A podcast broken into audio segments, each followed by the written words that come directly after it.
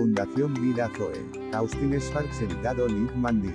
El Señor resucitado y las cosas que no pueden ser conmovidas. La comunión secreta con Yeshua y la comunión con nuestro Padre Elohim. Juan 5, 19 a 20 y 30, 16, 13. Romanos 8, 2 y 6.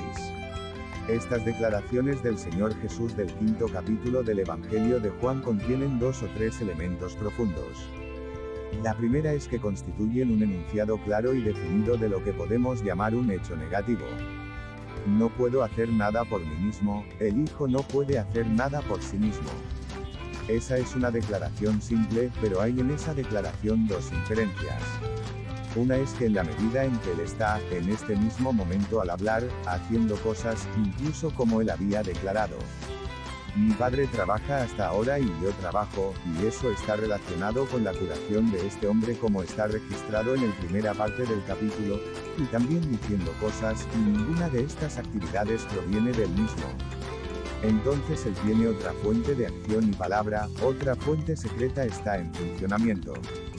Esta fuente secreta es su espíritu, no es el caso que, porque él no puede ni hacer ni hablar por sí mismo, él está por lo tanto silencioso e inactivo. El hecho de que él no pueda hacer ni hablar por sí mismo no ha detenido la expresión ni reprimido la acción, sino que está lleno de expresión y de acción, lo que significa que está operando otra fuente secreta de expresión. Esa es, por supuesto, la primera inferencia clara. Hay una segunda, que es que el enunciado positivo marca un contraste y marca una diferencia. La diferencia es entre el mismo y los demás. Para obtener la fuerza de eso, puede enfatizar cierta parte de la oración o comunicación específica con el Padre el Eterno. El Hijo y todos los hombres en Adán ahora piensan y actúan por sí mismos. Es la marca del hombre natural. Pero aquí está uno que no hace nada según ese principio. Es una declaración contrastante. Y nos muestra inmediatamente la mente de Dios acerca del hombre, y lo que Dios está tratando de hacer en el caso de todos aquellos que entran en una relación viva con Él. Note cómo funciona esto en el capítulo 5 que tenemos ante nosotros es algo glorioso. Debido a que el Señor Jesús nunca piensa, habla, ni actúa por sí mismo, el resultado es vida, ¿cuál vida la vida divina o increada? Porque como el Padre resucita a los muertos y les da vida, así también el Hijo da vida a los que quiere. El resultado es la vida increada tienes un contraste específico. Presentado en el capítulo que comienza con la curación del hombre en el estanque de Bethesda. Y estaba allí un hombre que llevaba 38 años en su enfermedad. Punto. El Señor Jesús lo sanó, y entonces los judíos le dijeron al que estaba curado, es día de reposo. Más adelante se dice, por eso perseguían los judíos a Jesús, porque hacía estas cosas en sábado, y además, por esta causa, pues, los judíos procuraban más matarlo.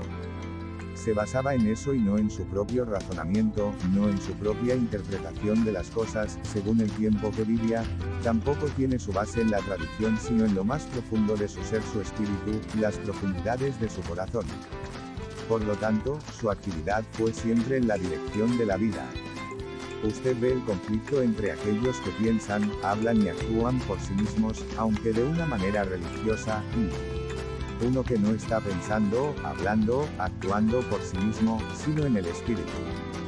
Siempre hay conflicto entre las dos fuentes, y los dos efectos son la vida y la muerte, la muerte y la vida. Yeshua lo hizo así actuando por sí mismo en el cuerpo, pero en el espíritu. El Maestro declara yo soy la vida, y la vida que nosotros vivimos, la podemos vivir, en la fe del Hijo de Dios que dio su vida por mí. La ley del Espíritu de vida en Cristo Jesús me ha librado de la ley del pecado y la muerte. Romanos 8, 2. Permitir algo de nuestro viejo hombre, ya sea del viejo temperamento, de la vieja manera de juzgar, de nuestra vieja disposición, cualquier cosa que permitamos, si somos hijos de Dios, sabemos muy bien que en ese momento una barrera se levanta y no podemos pasarla, hay una interrupción en nuestra vida espiritual y tenemos que volver atrás y aclarar la situación. Esto es tan real como cualquier otra cosa en el universo para nosotros. En este punto nos quedamos paralizados espiritualmente, y la espada de fuego se cruza en nuestro camino. No hay nada que evite esto. viene y seremos juzgados. Nos encontramos ante el juicio de Dios, y seremos quebrantados. Viene contra el hecho de que Dios terminó con todo eso viejo hace mucho tiempo, y tenemos que aceptar la perspectiva de Dios. Cuando la aceptamos, entonces la cosa sale bien, se trabaja bien continuamente. Nosotros tomamos esa posición, cuando aceptamos la verdad. Esa es la batalla diaria de todo creyente. No podemos ponerle fin, de ninguna manera, a la vieja creación por nosotros mismos, pero podemos decir de una manera positiva, todo lo considero como Dios lo considera. Bien, entonces vamos a encontrar que avanzamos en Dios, habiendo puesto todo eso bajo muerte. La muerte estriba en que si alguna vez se vuelve a mostrar la cabeza, la sentencia de muerte se cumple. Si empezamos a trabajar para el Señor en nuestra propia fuerza natural, nos encontramos con la muerte y en poco tiempo nuestra fuerza natural será objeto de muerte. Si empezamos a utilizar nuestro juicio natural en las cosas de Dios, nos encontraremos paralizados y en poco tiempo llegaremos a un callejón sin salida, incapaz de superarlo. Todo lo que traemos de la vieja naturaleza a las cosas de Dios nos llevará en contra, nos detendremos cada vez que usemos las consideraciones de nuestra vida caída, y no es un problema nuevo, sino el mismo viejo problema, la muerte la cual se dio y se declaró que no pasará, para descansar de la vieja creación. En la medida en que nos movamos en novedad de vida en la obra del Espíritu de Dios, andando conforme al Espíritu, la muerte es abolida y permaneceremos en la vida que puede avanzar y puede salvar. No importa la mucha desventaja y debilidad natural, podemos obtener todo a través del Espíritu. La ley del Espíritu de vida en Cristo Jesús me ha librado de la ley del pecado y la muerte. Somos libres. Disfruta cada que puedas, días, horas, momentos de tu nueva creación hasta que toque la última trompeta, y si el Padre acepta tu sacrificio vivo serás puro, como Él es puro por la eternidad. Amén y amén.